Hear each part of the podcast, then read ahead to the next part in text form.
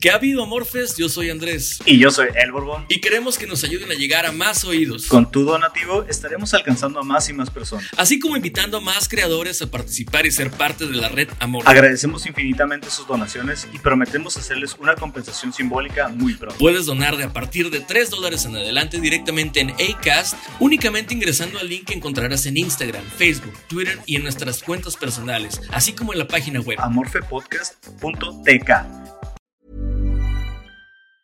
Hey, I'm Ryan Reynolds. Recently, I asked Mint Mobile's legal team if big wireless companies are allowed to raise prices due to inflation. They said yes. And then when I asked if raising prices technically violates those onerous two year contracts, they said, What the f are you talking about, you insane Hollywood ass? So to recap, we're cutting the price of Mint Unlimited from $30 a month to just $15 a month. Give it a try at mintmobile.com slash switch. $45 up front for three months plus taxes and fees. Promo rate for new customers for limited time. Unlimited more than 40 gigabytes per month. Slows. Full terms at mintmobile.com. Hold up. What was that? Boring. No flavor. That was as bad as those leftovers you ate all week. Kiki Palmer here, and it's time to say hello to something fresh and guilt-free. Hello Fresh. Jazz up dinner with pecan-crusted chicken or garlic butter shrimp scampi. Now that's music to my mouth. Hello Fresh. Let's get this dinner party started. Discover all the delicious possibilities at hellofresh.com.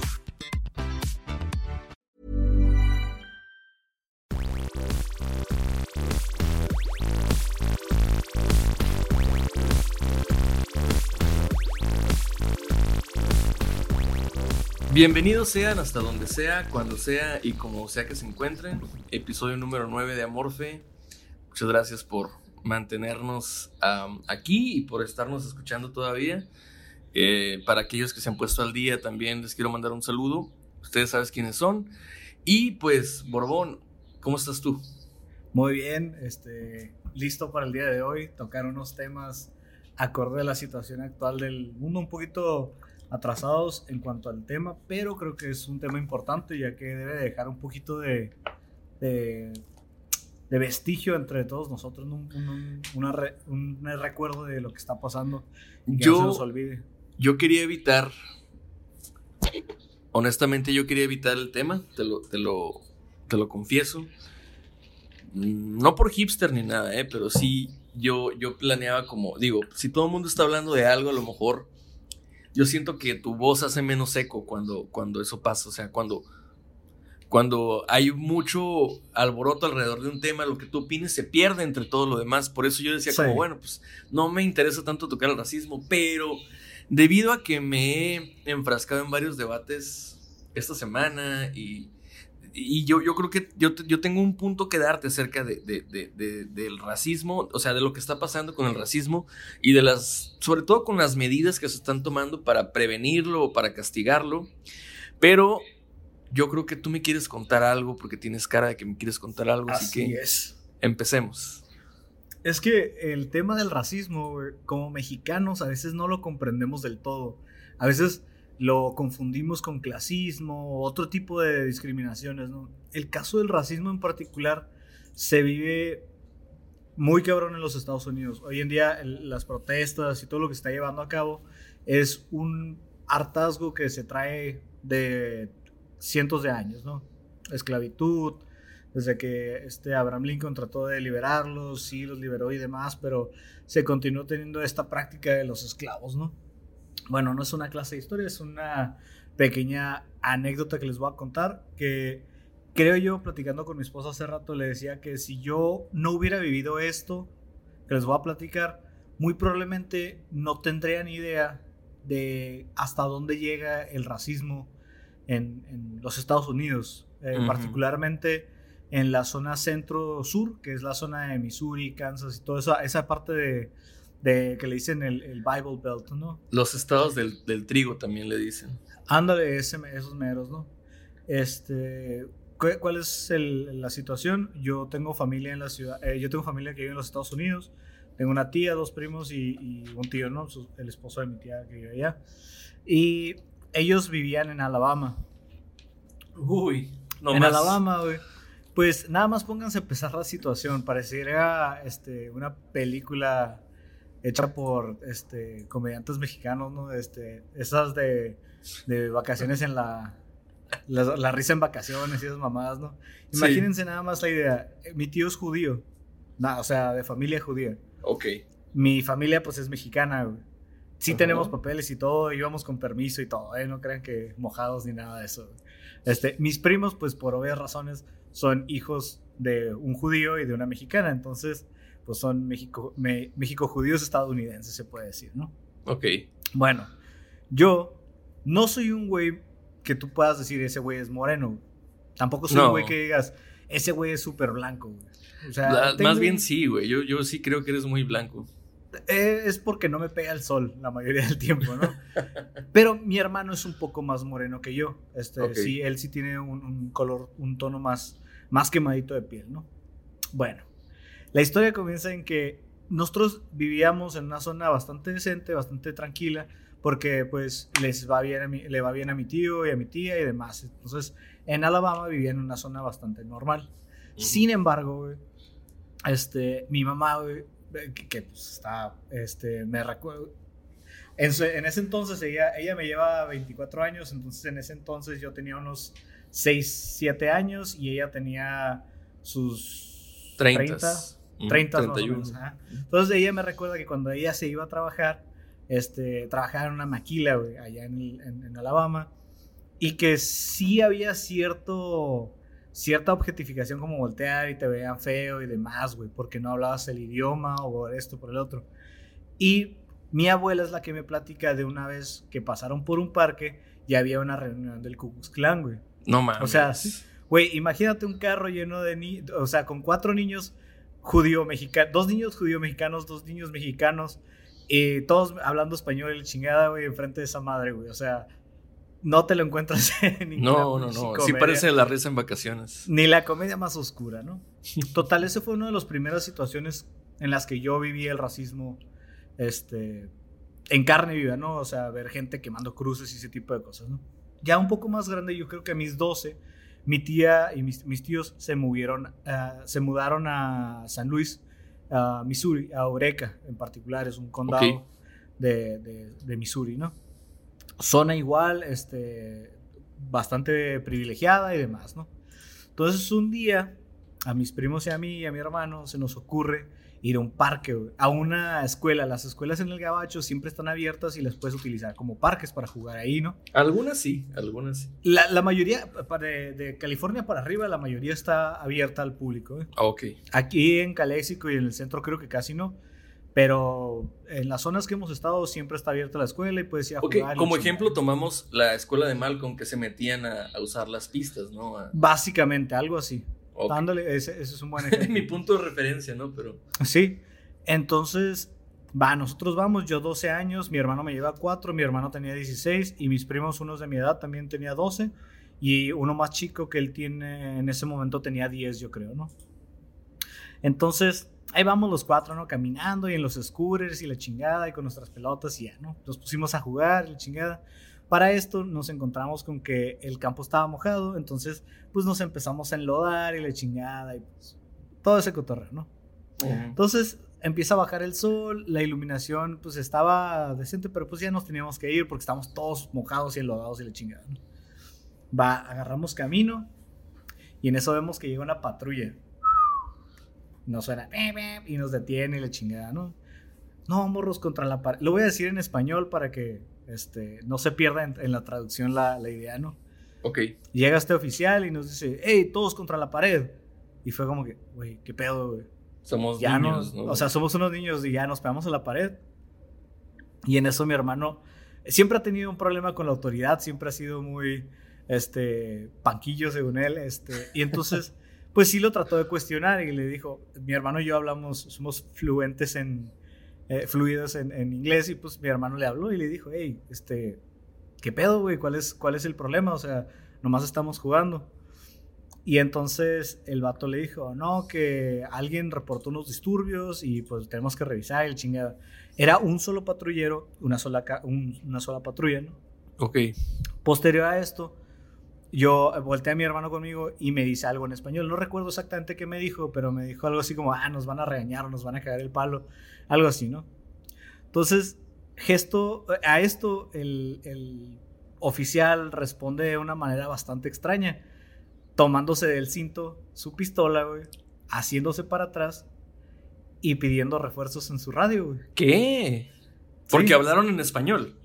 Eh, sí, es la conclusión que yo y mi hermano llegamos, que porque hablamos en español, el vato pidió refuerzos, güey. Y, Ok. y lo entendería, ok, va, llega otra patrulla y pues ya no, el vato no está superado en números y lo que tú quieras, güey. Pero llegaron cuatro patrullas, güey, y se sumaron alrededor de siete policías, ¿sabes? O sea, eh, dos patrulleros por cada policía, güey. O un pedo nefastísimo, güey. Güey, si te das cuenta que se pudieron haber muerto ahí, ¿verdad? Sí, este, fíjate que hace poco lo platiqué con un amigo de- que es, es novio de una compañera del trabajo de, mi- de mi esposa, Ajá. que el vato es francés, güey, y al vato se la platiqué y me dijo, güey, tienes un chingo de suerte, güey, ese día te pudiste haber muerto, güey. Sí. Y sí es cierto, güey, sí es cierto. Bueno, pues la idea es que mucha gente, hasta ahí para la anécdota y ya después este, le llegó mi tía y mis tíos y ya se, se solucionó el problema, ¿no? Le enseñaron los papeles porque obviamente nos pidieron estatus migratorio y todo eso, cosa que Ujú. es completamente legal desde hace años, güey. No se puede pedir estatus migratorio a nadie que no esté cometiendo un delito este, de forma flagrante y que no se sospeche de- O sea, no puedes nada más sospechar que el vato es ilegal porque habla otro idioma. Es completamente violatorio de derechos humanos en los Estados Unidos. Bueno, ok. ¿a ¿qué va la idea esta? Yo creo que el vivir esa situación me hizo entender a qué grados llega el racismo en los Estados Unidos. No estoy culpando a este oficial, no estoy, no estoy diciendo que este policía estaba mal. Estoy diciendo que su crianza o su formación lo llevó a ser ese tipo de persona que al final del día el vato escuchó español y dijo, estos güeyes son delincuentes y me van a hacer algo. Entonces, no sé qué opinas tú, que, que es- estás más apegado a las humanidades y que comprendes más ese tipo de situaciones. Pues eh, podría yo agregar que, bueno, primero que nada es una anécdota fuerte. Eh, honestamente, ahorita nos da risa y soltamos dos que tres chascarrillos al respecto, pero porque estás aquí vivo enfrente de mí. Pero, pero, o sea, bien pudo haber resultado en lo que, en lo que mencionamos hace un momento, en que todos ustedes estuvieran muertos. Por hablar español, por exagerado que suene, sí es algo que ocurre más en ese tipo de estados, como en Alabama. Sí. Yo te, te puedo decir una cosa. El racismo es algo que no ha terminado con abolir la esclavitud, con los derechos civiles, o sea, con las guerras civiles. No ha terminado a pesar de em, las implementaciones y el, ¿cómo se llama? El, quitar la segregación social. Y ha el, el racismo es una ideología que ha sobrevivido hasta ahora, a pesar de todo lo que a lo largo de la historia podemos considerar como esfuerzos para erradicarlo. Significa que, bueno, a, pesar de lo, digo, aparte de lo obvio que es que no ha funcionado la estrategia, también te puedo decir que es algo mucho más fuerte y es un problema que va mucho más profundo que simplemente distinción de grupos vulnerables. Em, esto, esto es lo que le trataba de explicar el otro día a una amiga y a sus amigos en su muro.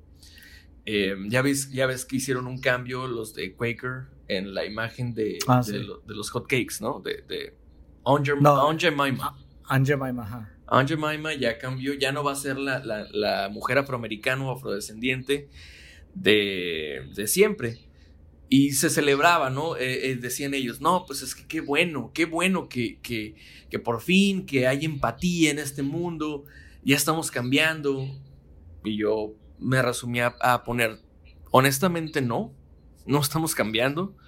Si una guerra civil, si la abolición de la esclavitud, si el shaming que le han puesto al racismo, si las- la, la, mm, abolir la segregación social, todo eso ha derivado. Es más, si los programas de reducción de riesgos, como los que han improvisado, eh, improvisado, perdón, los que han mejorado eh, barrios como el Bronx, como Queens, eh, barrios famosos de Skid Row, por ejemplo, también que tratan de, de mejorar la calidad de vida, son programas sociales para que se implementen profundo en el tejido social y que saquen adelante ese tipo de problemas si todo esto no ha funcionado para dejar de lado el racismo tan así, Borbón, que tenemos hoy en día un presidente muy, muy racista en Estados Unidos, el presidente de Estados Unidos es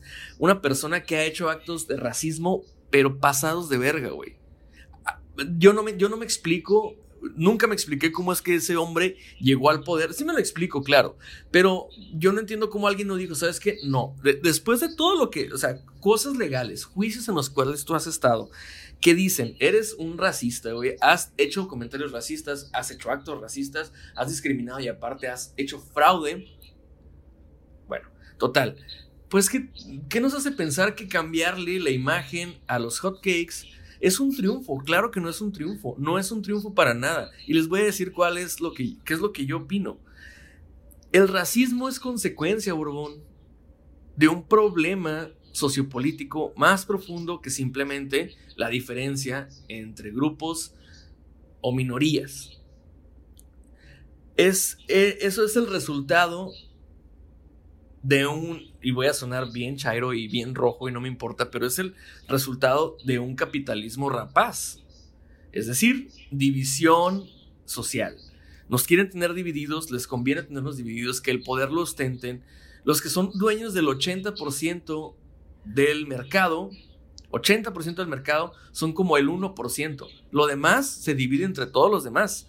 Esa desigualdad social que existe no nada más aquí, no nada más en Estados Unidos, en, en casi todos los países que tienen un banco central y que se, se manejan con, con fondos de inversión, con monedas, con divisas y que están en el mercado bursátil, todas tienen el mismo problema. No, es, es mentira, es imposible que todos podamos tener la las, mismas oportunidades, la igualdad social. Por tanto, siempre va a haber clases, por tanto, siempre va a haber grupos marginados y algunos beneficiados. Siempre va a haber esa distinción. Y el racismo es nada más un reflejo de esa línea. Ajá, era lo que te iba a preguntar. ¿Tú crees que esas, esas, esas diferencias que existen entre clases, entre... Ajá. pues sí, son clases sociales, pero al mismo tiempo más beneficiados para cierto tipo de persona o cierto color de persona, le genera a estos sujetos una ideología de yo soy superior a ti, no solo por, no solo porque tengo más dinero que tú, sino porque al yo ser blanco o al yo ser de otro color, tengo un poder adquisitivo mayor que tú porque tú eres negro. Sí. ¿Eso es la idea? ¿Cuántas veces no has escuchado que dicen que los negros son estúpidos? Trump lo decía en los 80, los negros son estúpidos. Ahora, hubo un experimento por allá de los años 60. Eh, la persona que lo aplicó no es psicólogo, ni tampoco lo hizo en un ambiente controlado, pero sirve como un ejercicio de reflexión. Se llama Jane Elliott, eh, una maestra de primaria que se volvió famosa en el 68 por dividir alumnos de un grupo entre ojos azules y ojos marrones. Así. Ojos de color ojos, ojos opacos. Hizo esa división. Un día dijo que la gente que tenía los ojos de color era más inteligente. Tal cual. Y los niños empezaron a comportarse de esa manera. Los niños que les decían, pues es que tú tienes los ojos marrones, entonces no eres tan inteligente, empezaron a dar a, desinteresarse de la clase, dejaron de luchar y ya no quisieron demostrar que era erróneo. No lo cuestionaron, dijeron, lo está diciendo una autoridad, debe ser verdad. Y los niños de, ojos de color, de, ojos claros, empezaron a portarse superiores y empezaron a dar respuestas más atinadas, empezaron a, a intervenir más, a, inclusive a hacer comentarios en contra de los demás decían, pues es que le, preguntaban a los niños, a ver, lo que dijo Melanie, que tiene ojos marrones, tú, Elliot, que tienes ojos azules, ¿es correcto lo que dijo Melanie? No. ¿Por qué? Porque tiene ojos marrones. Ok, tienes razón. Así, así eran las, o sea, ese era el comportamiento de la maestra. O sea, se convirtió en una, en que una característica física era, este, básicamente el factor para decidir quién era el más inteligente y quién era el más Exactamente. Muy parecido a lo que hablábamos del color de piel. ¿Sabes qué? El, el negro siempre quiere demostrar que es más listo, por tanto es más impulsivo, por tanto es más este, a lo mejor se, pasa más de lanza, tiene menos tolerancia, lo que tú quieras, ¿no? Eh, esa es una creencia popular también. Y no es que sea una creencia popular nada más, es que pues claro, las condiciones ambientales son así. Un negro sufre discriminación por lo menos una vez en su vida, chingo mi madre si no, güey. Entonces, si la sociedad lo está diciendo, los demás lo empiezan a creer.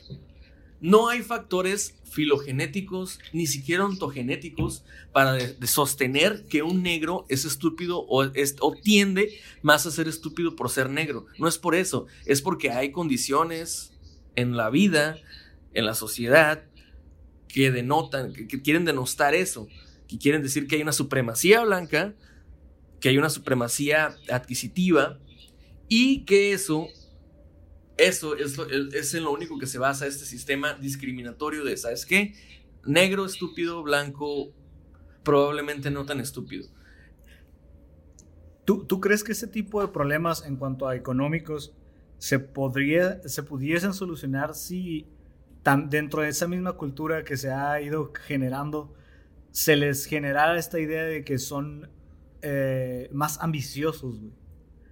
¿Te imaginarías que, el sujeto, aparte de, hey, eres, eres un pendejo, o no sabes, o no puedes lograr esto, pero el vato fuese ambicioso, al sujeto que están poniendo hacia abajo fuese ambicioso, ¿tú crees que pudiese lograr más, lograr más? ¿O tú crees que ese sería el factor que hace que ciertas personas de ciertas etnias o ciertos colores o ciertas razas este, sean más exitosos y que puedan lograr ciertas cosas? Llamemos músicos, llamemos atletas, todas esas personas, pues, o sea, porque por ejemplo, podemos pensar en atletas que han sido el top de su clase. Hablemos, por ejemplo, de Michael Jordan, que es un vato que tú ves las entrevistas que ese güey tiene y ese güey nunca habla de raza, nunca habla de color, nunca habla de nada de eso. El vato siempre dice, yo soy bueno y yo soy el mejor y siempre voy a ser el mejor. Y tenemos otros atletas, por ejemplo, este Michael Vick, por ejemplo, este, que fue coreback de, Atlanta un tiempo y coreback de Filadelfia. Este, ese güey pudo haber sido de la... Es todavía, en cuanto a estadísticas, de los mejores que hubo, pero el vato no logró llegar al Salón de la Fama y demás por cuestiones de que el vato decidió meterse en cuestiones ilegales de peleas de perros y demás, ¿no? O sea, el vato perdió su, su, carril, su línea. Entonces, Yo pienso que que, eso mismo. Es que eso mismo es la cosa. Eh, eh, lo más probable es que sea una persona que es marginado toda su vida y que pertenece y se sabe perteneciente a un grupo discriminado, cuando adquiera un poco de poder, agárrate. Muy seguramente. Es, peligroso para ellos mismos, ¿no? Sí, muy seguramente no va a poderlo manejar bien, menos si parte de su educación no fue la humildad, si fue todo lo contrario, como un, hey, negro, yo soy menos negro que tú, por ejemplo, o este, oye, oye, negro, ¿no? O sea, tú sabes cómo, cómo se hablan entre ellos. Sí. Por ejemplo, eso, eh, eh, hay competencia y eso es lo que también quiere llegar. Todo esto funciona, güey, porque nos tiene, o sea, el mismo sistema que mencionaba yo nos tiene luchando entre nosotros.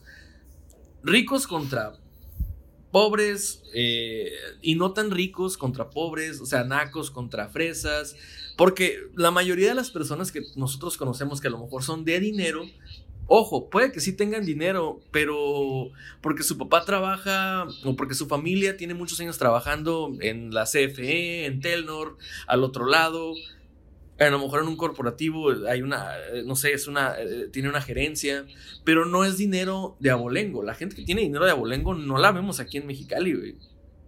No. la vemos, o sea, no, la, no, no existen aquí.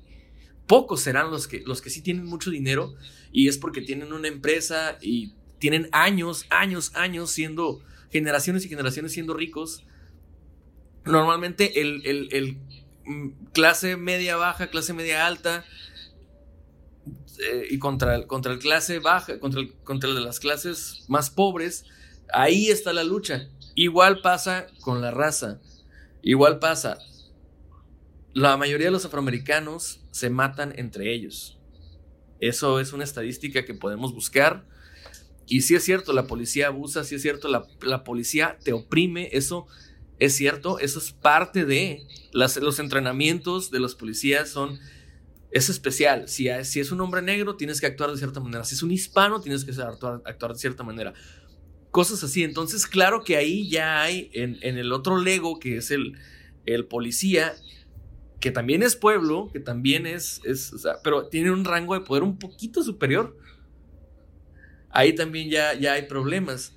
Entonces, como ves, esto sí es un problema que va más allá de que si está bien o no ser negro, o si está bien o no este, que neguemos la historia de la esclavitud, o que neguemos eh, que ser racista está culero. Pues es que el racismo es consecuencia de algo mucho más profundo.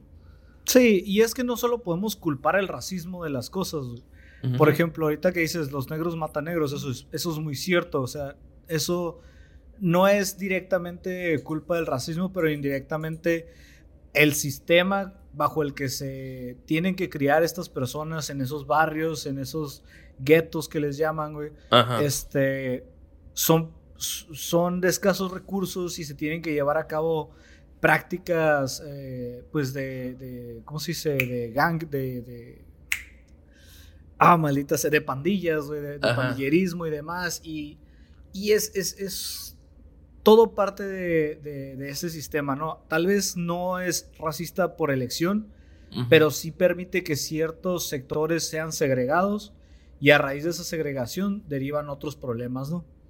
Claro. Pero es cierto, como dices, también cuando se quejan de que los policías matan, hay policías que son de color, este, o son hispanos, o de, hablemos de la raza que sea, no solo blancos, y también este, usan brutalidad policíaca, son bastante agresivos y demás.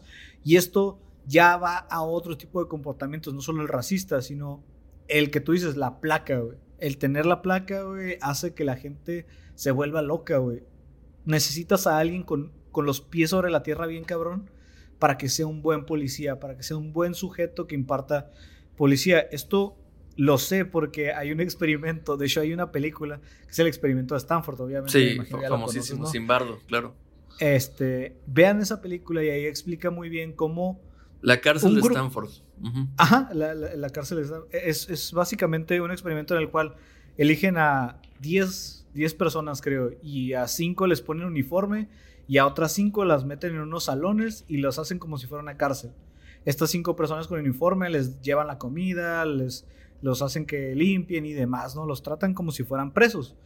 Sin embargo, ninguno es preso y ninguno es policía, ¿eh? ninguno es... Son roles, son roles. Son roles nada más. Hagas de cuenta que están jugando este, Dungeon Dragons y la... esas mamadas, ¿no? Pues sí.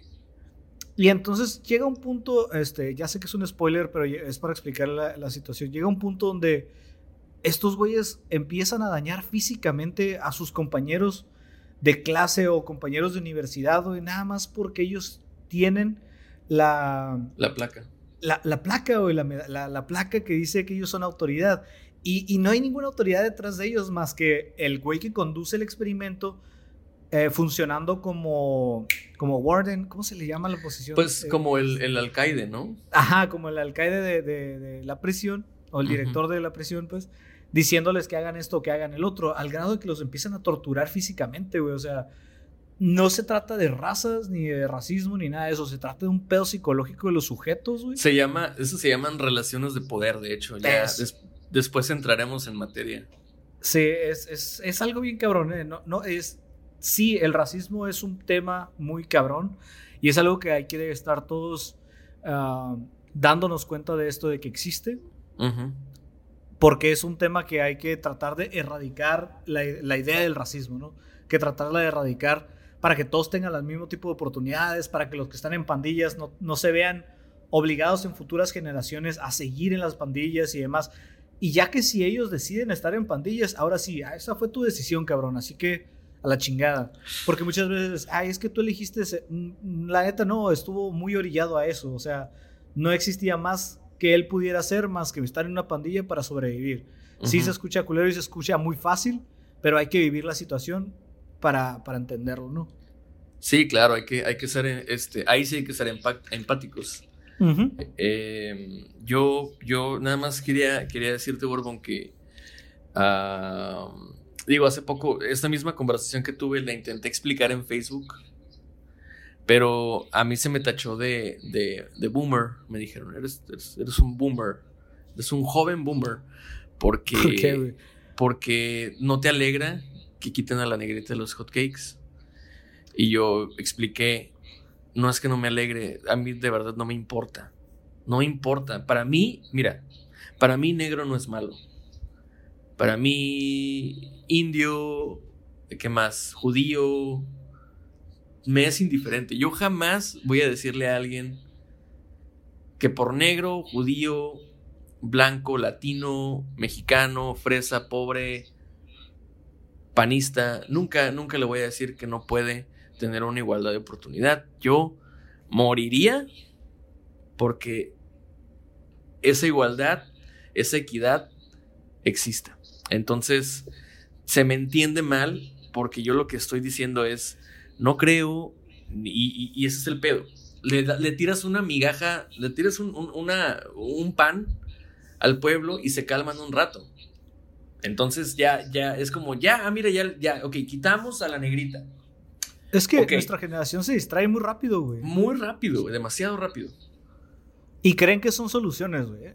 que es, o sea, esta persona seguro que cree que porque quitaron a, la Angie Maima de las mieles, es una solución bien cabrona, güey.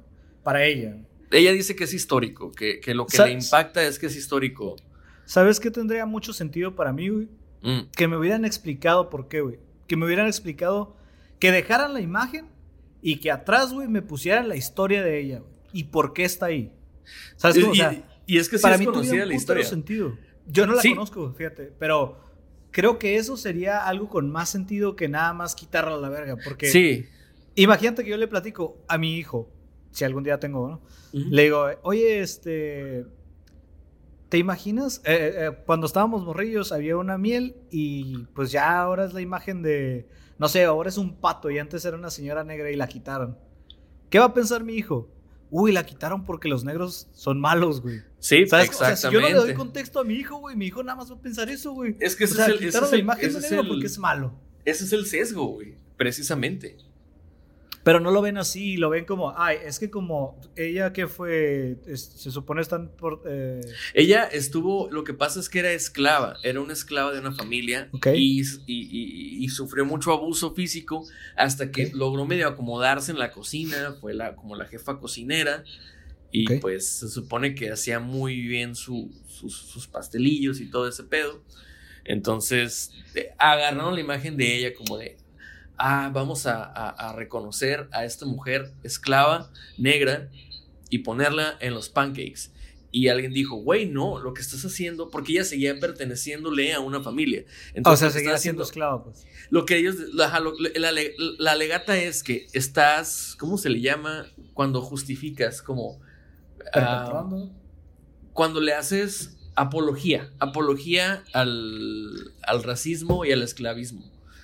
Entonces, por eso la quieren quitar. Y sabes qué? Es más, que la quiten, está bien. Que la quiten. Pero para mí, yo no me trago esa. O sea, yo sé que el racismo continúa y continuará. E insisto, ya antes no se podía que tú fueras al baño, al mismo baño que los negros o los negros al de los blancos. Un día lo quitaron. Eso se me hace más remarcable que quitar a, una, a una negrita.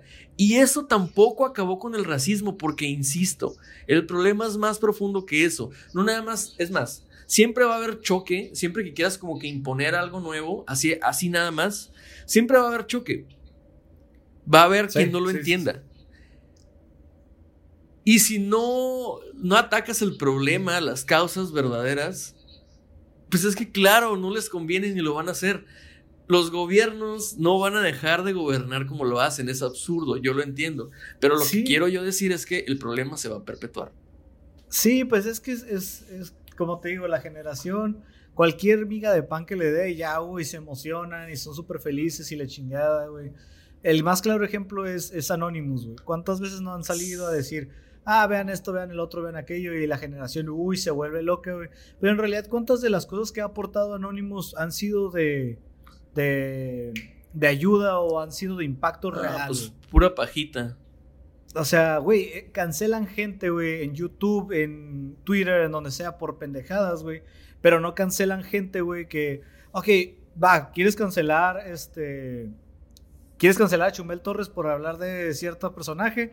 Va, ¿por qué no también cancelas todos los que salieron en la lista de, de este verga, que, de Anonymous, que según de, de Epstein, que eran sus, sus clientes, Ah, Simón, una sí, red sí. de blancas y la chingada. Ok, ¿por qué no buscas los productos que, usa esa- que, que producen esos este, empresarios, todo lo que vienen haciendo películas y demás? Ah, eso, es, eso es más complicado. Y a la Mm. verga, güey.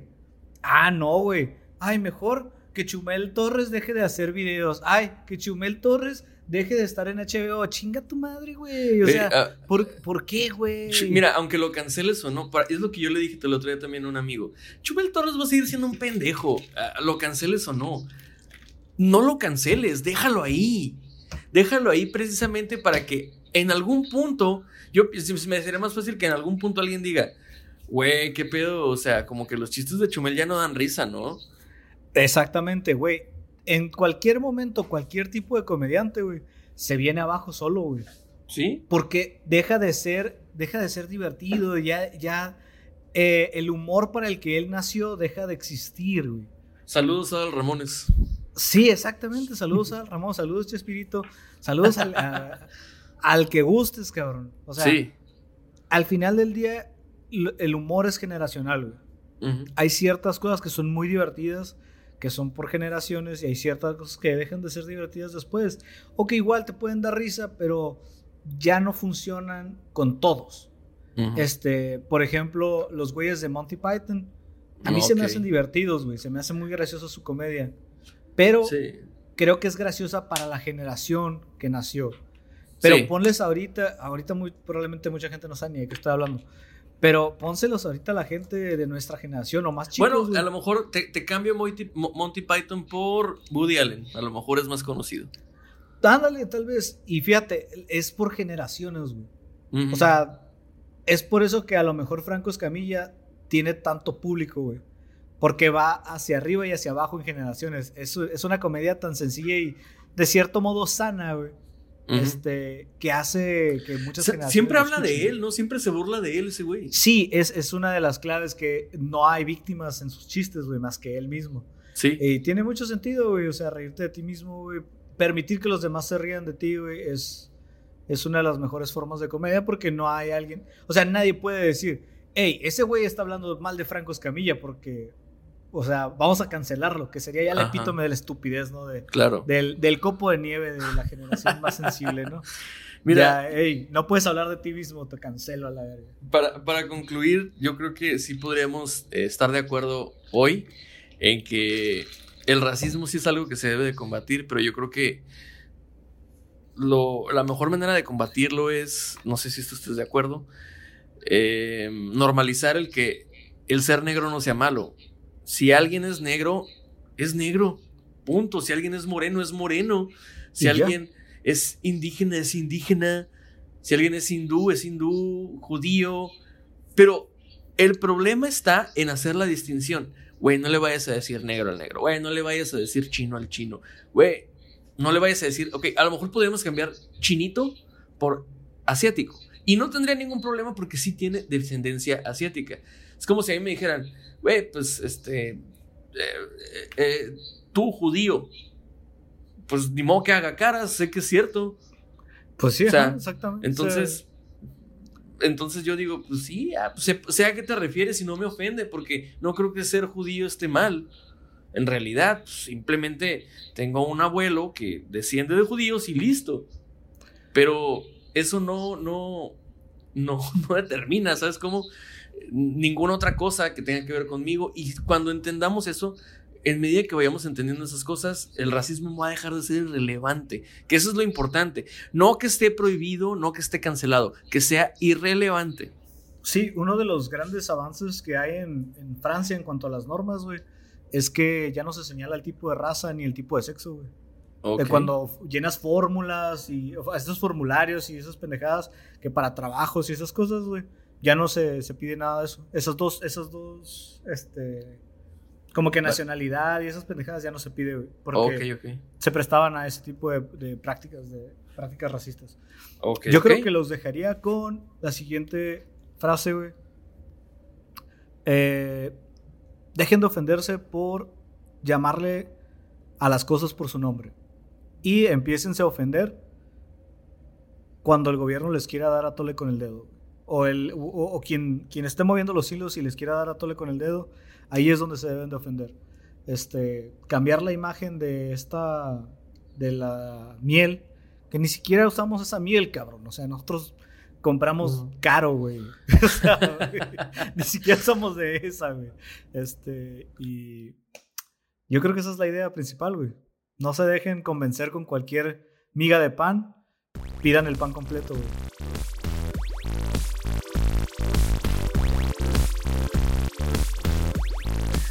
Pues semana número es la... Habíamos dicho que era la, semana número 20 ya, ¿no? Según yo de la pandemia. Sí, más o eh, menos. Es la, es la 20 creo. Ya... No, no es cierto, no puede ser la 20. Tendría que ser la 15. Sí, es, es como la 15 porque ya tenemos sus tres mesecitos y varios días ya. Ya, ya, ya urge, ¿no? Que saber qué va a pasar con nosotros. Pero pues mientras tanto, aquí seguimos nosotros contestando sus preguntas en la sección muy, muy gustada, por cierto, que me han dicho que, les gusta, que se llama No hay respuestas. No, hay, preguntas. No hay preguntas. A mí te sale mejor a ti, a ver, mejor dile. No hay preguntas tontas, solo pendejos que responden. Está bueno, está bueno. Por no decirles pendejos a ustedes, para que vean que sí los queremos. Este. Me estoy burlando de mí mismo, no me pueden cancelar. Ay, güey. Mira, entonces te tengo una que va muy ligada al tema pasado. Eh, esto es de, de, Marta, Marta Per, así a la Per, que, que nos escucha seguido. Pues ella nos mandó una pregunta, Gordon, que es: ¿qué opinan de que quieran cambiar el juego de Splash Mountain en Disney. Eh, si quieres explicamos el contexto rápidamente, pues hay una película que tiene tintes racistas muy, muy marcados de Disney, qué raro, y que este, la quieren cambiar porque el juego, el juego toca esos temas de la rana perezosa que se supone que es negra, pero que es muy buena para bailar y para ¿no? Pero también come mucho y flojea y siempre quiere hacer pendejos a todos. O sea, tiene, pues tiene estereotipos. Básicamente perpetra todos los estereotipos de, la gente negra, ¿no? Este tiene, ajá, son estereotipos. Hasta a, través de una rana, ¿no? La canción se llama, la, canción, la película se llama La canción del sur, si mal no. la canción del sur. Ajá.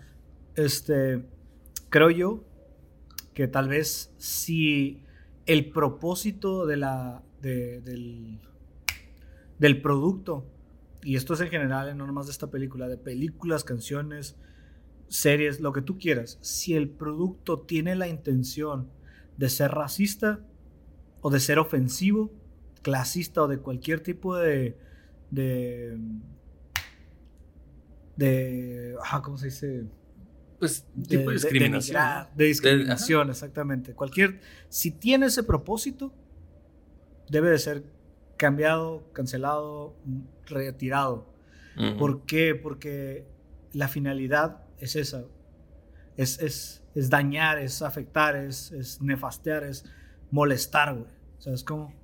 O sea, en cambio, si la idea fuese otra y termina siendo de esa forma, sí le daría una segunda oportunidad a, a ver si es cierto que la finalidad no era esa. Es como, o sea, porque en ocasiones hay cosas que terminan siendo ofensivas o terminan siendo cierto modo racistas. Por ejemplo, esta, la película de White Chicks. Ajá. Los vatos hacen blackface a la inversa, güey. Sí. hacen whiteface. Y sí, sale un poco racista al final del día, porque aunque digan que el racismo a la inversa no existe, creo yo que sí es, sí es posible ser uh, discriminativo, estar discriminando hacia la Pues son estereotipos, o sea, porque la discriminación en realidad es hacer esa distinción con fines sociales, es decir, desventajas para uno, pero pues un blanco nunca va a estar en desventaja. Entonces... Ah, tiene sentido, tiene sentido. Sin embargo, en este caso, yo creo que la finalidad en, en White Chicks no es ser discriminativo con nadie, güey. Simplemente el plot de la película es ese, güey. Y el plot de la película resulta ser un poco nefasto para mí, a mí no me, no me gusta para nada, pero sé que a mucha gente le divierte, entonces si el, la finalidad de esa película no fue ser así, sino es una comedia que resulta ser un poco para mí de mal gusto, güey, no tiene ningún pedo, güey, pero sí la película esta de Song of the South tiene la, la finalidad de perpetuar un estereotipo nefasto, güey, o sea, está diciéndote cosas bastante negativas, güey, de la raza, güey pues yo creo que sí deberían de cambiarlo, ¿no? O sea, darle otro propósito, otra finalidad, güey, si ya lo hicieron con Piratas del Caribe, el juego de Piratas del Caribe, había una parte donde perseguían a una, a una dama que después la subastaban. Ah, sí. Este, pues no mames, güey, o sea, ya ahorita, a lo mejor cuando, cuando recién abrieron Disney sí estaba muy in, pero ya ahorita ya, pues ya, este, se venció su plazo, ¿no? Ya, ahorita ya, yo creo que ya Sí, a veces el cambio es bueno, a veces el cambio tiene sentido. Ok, me quedo, me quedo con tu respuesta y nada más agregaría que eh, pues está, está, digo, económicamente le va a remunerar a Disney cambiarlo, así que está bien. Yo, sin embargo, diría que igual, pues es una película que la historia la tendrá ahí. Esa película ya no se exhibe en ningún lado, así que pues, para ser congruente con que cancelaron la cinta de todo, de todos lugares. Sí está por ahí, pero pues digo, o sea, ya es under, ¿no? Ya no la encuentras en cadena, pues. la encuentras donde encuentras el, el holocausto caníbal. ándale, ándale. Peliculón, ¿eh? este, sí. El, el primer fan footage. Bueno, no la busquen. No la busquen. Es, muy mala. Es que es de culto. Si te gusta el cine y te gusta el fan y quieres saber de eso, búscala. Si tú eres un morboso que quiere ver la bruja de Blair 2, no. No va, no va, no, no te va a funcionar. En fin. Sí, búscate mejor Sodoma y Gomorra, una de esas. Ah. ¿Cómo se llamaba la de Saló y los 500 días de Sodoma, no? Ándale, esa madre. Eso sí está, este está, está fuerte. Una idea para la pregunta anterior es más, Walt Disney, si me estás escuchando, Walty, pon atención. Todo, todo el tema del juego lo puedes voltear y hacer lo que siga siendo, pues de cierto modo, para el orgullo de raza negra, si utilizas el tema de la princesa y el sapo. Tienes muchas posibilidades ahí. Sí, pero creo que no nos van a escuchar. Tengo una prima que trabaja en los los juegos mecánicos, pero de Orlando, y no creo que escuche esto. Bueno, en fin. Walt Disney, escúchanos, por favor. Vámonos, a, la, a, la, siguiente pregunta, Qué miedo ahorita, Walt Disney, ahorita Walt Disney está en su isla con Elvis y Michael Jackson y todos esos güeyes acá. Todos esos güeyes que no se han muerto, pero están muertos ya. Sí, Juan Gabriel y, los Beatles. con Juan Gabriel, qué, qué buen show, güey. Qué bien estaría. También está. ¿Cómo se llama? Jenny Rivera, güey. No, no mames, güey. Está Angie Mano, güey, la de los hotcakes, güey. Ah, claro.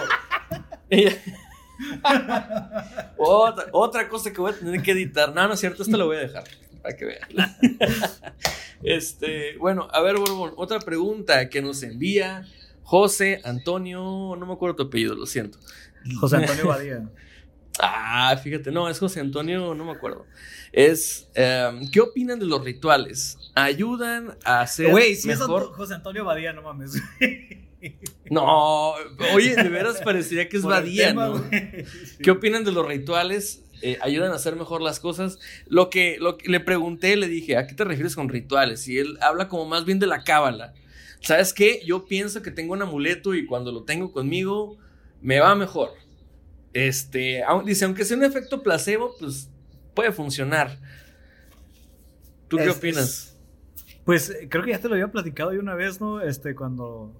Creo que esto, esto va a ser un tema muy larguísimo en algún momento que hablemos de religión y de por qué soy católico, güey. Este, creo yo, güey, este, es un pedo mental bien cabrón, güey. Te da cierta posibilidad de hacer ciertas cosas más allá de lo que de lo que haces, pero yo creo que es más que todo esa super, no supersticiones. Sí, es, un, es un pensamiento, pensamiento supersticioso. Así se le dice no, a nivel eh. psicología, ¿eh? A mí me gusta mucho cargar con mi rosario la mayoría del tiempo porque me lo regaló mi abuelita y tengo otro que me lo regaló un amigo que era de su abuela. Entonces, siento yo que, que me va mejor cuando los utilizo, güey. Siento que, no sé, güey, es, es un pedo ya mental mío. Yo creo que por, por un pedo supersticioso. Sí creo en ese tipo de cosas, no de que un, una cuarzo vaya a traer energías y esas mamás, esas cosas no. Curiosamente, una sí la creo y la otra no. Pero, pero creo yo, no, o sea, no porque tenga superpoderes el rosario, sino porque me hace pensar, güey, que me puede ir mejor, ¿sabes cómo? Ya me encontré el nombre del, del amigo. No se llama ni José Antonio, se llama Cristian. Puta madre. Cristian Martinelli, güey. No, bueno, no. Strike. dos. Ahora que lo pienso bien, José Antonio Badía no nos preguntaría sobre rituales a nosotros. No, ya sabe pues, lo suficiente, Él ya sabe pedo, él, él ya sabe de la, de la magia. Sí. Bueno, la magia caos. Oye, este, pues lo- lo- yo nada más quiero decir una cosa. Eso es efectivamente, se le, da- se le llama pensamiento supersticioso.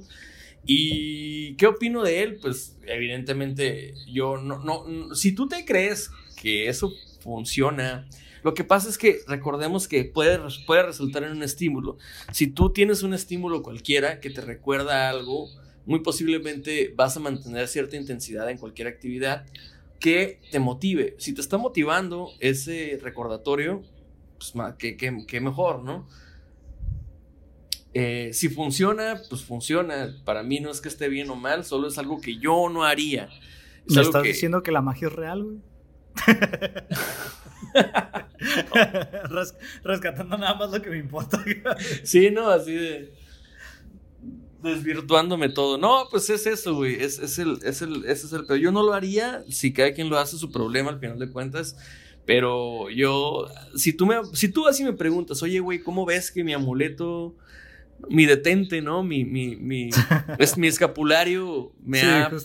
Sí, Entonces- hay mucha gente que usa esas mamadas, ¿no? O sea, sí, muchos. Con, con todo respeto para el que las use, pero sí son mamadas en muchas ocasiones. Pero, por ejemplo, me acuerdo de la Volpe, ¿no? La Volpe usaba una corbata de unos dragones, güey. Sí, de- por, por el Feng Shui. Que es más que todo evidente que no sirve para nada, pues, porque la usó creo que para un mundial o una Copa América, una de esas mamadas, güey. Nos llevó a la verga. Pinche corbata ya se paraba sola, güey. Ya, ya se la quitaba así, güey. Ándale. Pero, Pero sí bueno. hay mucha gente que se dedica a los deportes o a, o a mm, dirigir empresas y esas cosas. Tienen muchas cábalas diferentes o rituales diferentes para llevar a cabo este, sus, sus actividades. Bueno, pues ahí sí, ahí sí es de cada quien y pues no es que esté bien o mal, solo Ya estoy esperando que la gente empiece a decirme que soy un hipócrita, güey, por no creer en el zodiaco, pero sí creer en el horóscopo, perdón, y sí creer en las cábalas, güey. Sí, eh, Pero- es que Pero el digo. horóscopo está comprobado que no es real de ninguna No. forma. claro que sí, desde luego que no. Es una no tiene fundamentación. Ese es el pedo, es más pobre hasta ese nivel. Oye, Sí. y la, la otra que te iba a decir es que si tú tienes una pregunta o me arranco con otra que nos hicieron. Danos la otra, danos la otra, a ver qué. A ver, esto te va a gustar, y más porque está ligado. Es, para ti, para ustedes, no quién la hizo, eso es lo malo. Pero no importa, pues, él, me va a decir cuando, cuando lo escuche, si es que lo escucha. Bueno, es, la, la pregunta es, para ti, ¿quién fue el mejor jugador? El mejor jugador entre Cuauhtémoc Blanco y Rafael Márquez a nivel jugador mexicano en selección mexicana. Eh, con todo blanco, güey. Así, sin, sin debatirlo. ¿No, no, no- no lo quieres debatir? no, pues es, es, es que eh, ese, ese debate creo que se muere en la expectativa de qué hubiera pasado si Cuauhtémoc Blanco no se lesiona, güey. Ah, claro, no, claro. claro, o sea, ahí, claro. ahí es donde se pierde todo porque pues no, nunca lo sabremos. No, ya, lo, o sea- ya la estaba rompiendo en España ese güey. Ya, ya se hablaba de Cuauhtémoc Blanco, muy cabrón. Yo creo, yo creo que si no se hubiera lesionado, yo creo que se hubiera alcanzado el estatus eh, de equipos que alcanzó Rafa Márquez. Sin O sea, que lo hubiera, que lo hubiera pescado el Atleti o el Barça. O... Sí, en esos tres, en las tres puntos de, de España, Atlético, Barça o Madrid. No diría que- que... sin pedos, pero creo que sí eh, tenía el talento para jugar en uno de esos equipos. Sí, es que el- eh, la respuesta aquí va a ser, va a ser, o sea, ¿a, a qué nos referimos con mejor? Por ejemplo, desde mi perspectiva, de lo que yo creo, de lo que yo recuerdo, Cuauhtémoc era una persona que hacía lo que quería en el campo. El güey hacía lo que quería. El vato tenía poquito espacio, ah, pues en ese espacio te hacía alguna jugada, por más pendeja que se viera, funcionaba y metía un pase para gol o metía un disparo o le hacías falta y, y- y- o sea, el pedo es que él conservaba la pelota. Punto. Eh, Rara es vez que- la perdía. Es que Cuauhtémoc era un fuera de serie, o sea, no al nivel de Ronaldinho y de todos ellos, Messi y Cristiano, pero sí estaba fuera de serie bien cabrón, güey. El vato este, se atrevía, el vato hacía cosas que, que- que nunca volvimos a ver en el fútbol mexicano por parte de un mexicano. Este, la técnica que tenía, todo eso. Y tal vez no al nivel de Rafa Márquez futbolísticamente, güey, pero sí hemos visto jugadores con la técnica o con las habilidades de Rafa Márquez hasta cierto punto. güey. Sí, yo, yo me acuerdo Entonces- mucho de, por ejemplo, de Germán Villa o de Benjamín Galindo. O sea, se me figuran como a. Digo, ju- jugaban otras, otras posiciones, pero el toque, el timing, este, el Sí, sí, sí. sacrificio, ¿no? O sea. Sí, o sea, e- es una posición muy ah, normal para el mexicano, güey, la de Rafa Márquez. La de Cuauhtémoc, ese, ese es el pedo. O sea, eran, eran, en un punto eran Cuauhtémoc y el Bofo. Y ya. eh, Era- y, y eh, de ya. hecho, eso iba a decir que el, el bofo me recordó a cómo jugaba Cuauhtémoc Blanco hasta cierto punto por, por el atrevimiento que tenía para realizar las Ajá, cosas. sí.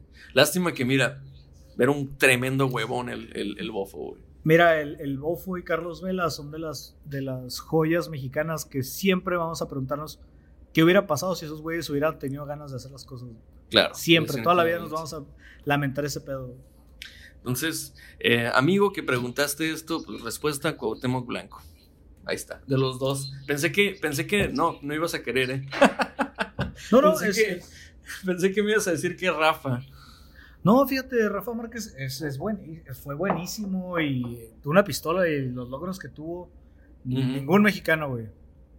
De los mexicanos, el mejor, el que tiene los el mejor palmarés es este Es Rafita, claro. Rafa Champions, Márquez. Champions, güey. Así Nada más con esa ya se lleva a todos a la verga. Claro. Este, y si él pudi- eh, si él hubiese tenido la opción, hubiera sido campeón del mundo, güey.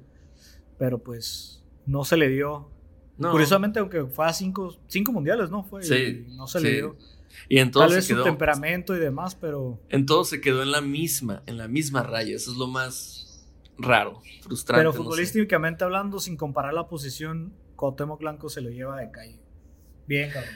Bueno, eh, pues nuevamente síganos enviando sus preguntas a, a arroba amorfe podcast, que es el, el- el Instagram, a arroba andyoffline19 y a arroba el borbón con D al final en Twitter o Instagram.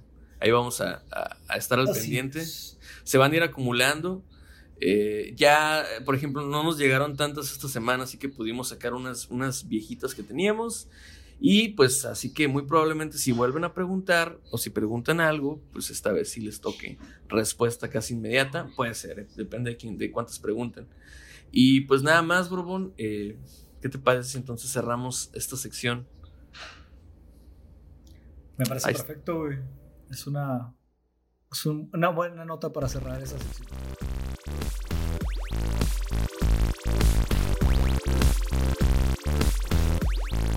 Pues Estamos de vuelta. Estamos de Este- vuelta y nada más es como para despedirnos. ¿Sabes qué? Yo me quejaba mucho, güey, de cuando en Fox regresaban de la pausa para nada más decir, a nombre de toda la mesa, nos despedimos, yo soy André Marín. Sí, güey, una- te dejaban picado, güey. Y es lo que vamos a hacer ahorita, ¿verdad? Porque ya nos vamos, bro. Sí, y todo pendejo esperando, ¿no? El canal acá que sacara los anuncios. Nomás para despedirse, güey. Te la comías toda. Eso pasaba mucho en la jugada, güey, me acuerdo. Sí, también. Este, pues nada, hay que despedirnos. Este, ya saben, redes sociales. Este, en Spotify, pues, estamos en Spotify y ahora ya estamos en YouTube. Este, no, no estamos como con, en video completamente, no, no nos van a ver las caras todavía. Todavía pero, no.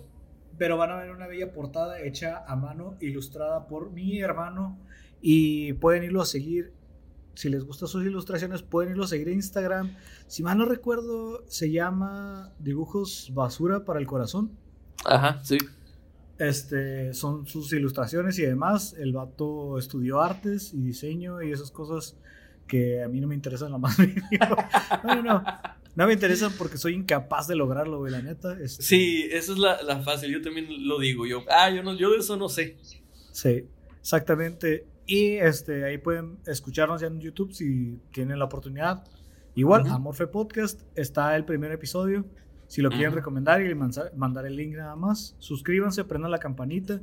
Vamos a tratar de que al final de la semana ya estén todos hasta este capítulo Y ya empezar de, de cero. Y muy probablemente tengamos delay en cuanto a salgan a Spotify y en cuanto lo subamos a YouTube, como un día probablemente de diferencia.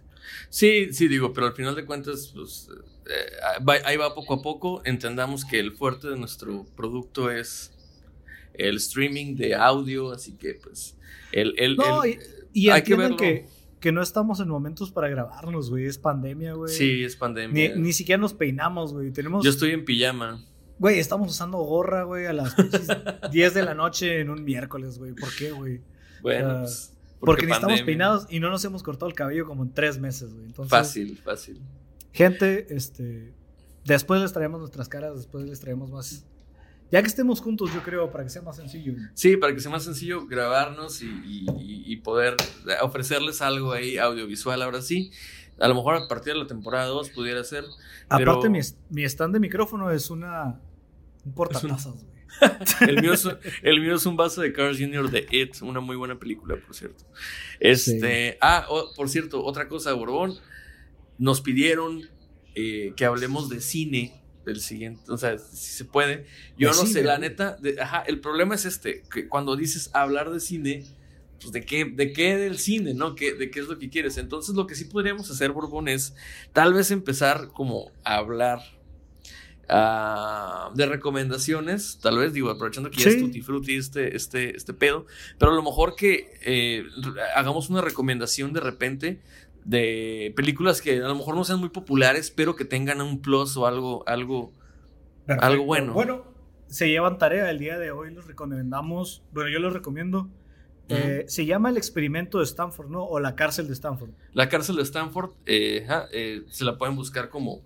en, en Netflix está así, la cárcel de Stanford. Sí. Eh, si Si dice no que es si- de Simbardo con Z, esa es la correcta. Es un experimento de Simbardo, un psicólogo de los. Si no la 50s. encuentran, pónganle es Ram Miller, así como el güey, el- es el güey que sale en Flash Ujú. y el vato que a todo el mundo le gusta. Ese güey eh, es el actor que sale ahí y muy Ujú. probablemente les va a salir. También está el experimento directamente y está la película. eh, Este, ¿Mm? Esa es Sí, mi sí. recomendación. Ah, y si quieren ver sobre cómo se puede, ah, se me olvidó platicarte esa madre, eh, cómo se puede las masas controlar bien cabrón por parte de un estúpido, vean a American Horror Story la temporada 7, Ok. se llama The Cult, el culto. The Cult. Oh, Ajá. ok, ya, ya, ya. Creo que El- sí he leído, está cabrón eso, ¿eh? Está Es- muy buena, eh, está muy buena. est- Prepárense para, para imágenes fuertes, pero es muy buena para entender por qué ganó Trump y cómo funciona todo ese pedo del racismo y todo ese eh, mensaje de odio que se transmite entre las masas, güey. Está bien cabrón para entender eso. Son 10 capítulos de una hora, güey, se la avientan en una semana sin pedos, güey. Sí. Y más ahorita que no pueden ir a ningún lado, güey. Fin de semana se lo avientan peladísimo. Ay, güey, Sale- Tenemos tarea, mi esposa y yo, entonces la voy a, la voy a, voy a descargar. Para, para los que les gusta saber quiénes salen en esas madres, sale Evan Peters, que es el güey de es Quicksilver en X-Men. Lo van a conocer más, más rápido por ese güey. Este, y está buenísima, güey, la neta. También sale Billy Eichner, no sé si lo conozcas. De Sí. Billy on the Streets. Un chico mediante que está ahí súper cagadísimo. Ese güey sale ahí, este, ese güey está muy divertido también. Órale, y ya no sale esta mujer, ¿cómo se llama? Ah, la que ganó un Oscar y todo. Lang, Jessica Lang.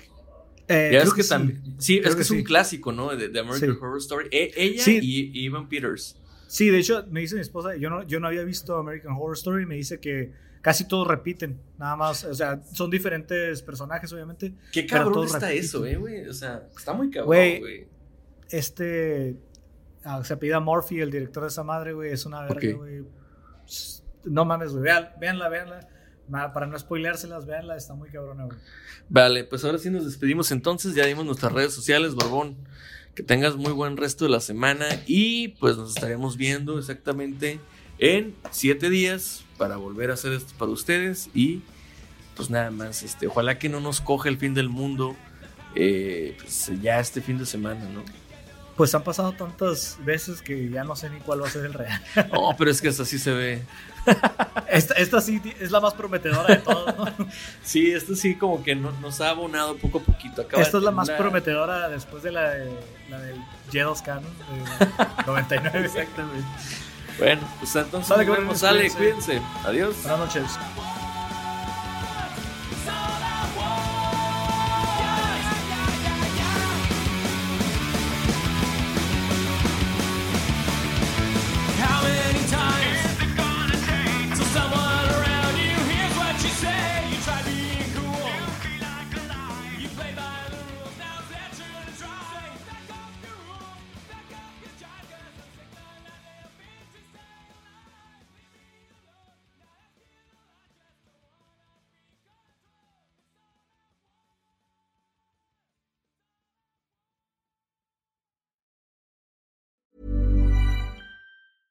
Ever catch yourself eating the same flavorless dinner three days in a row?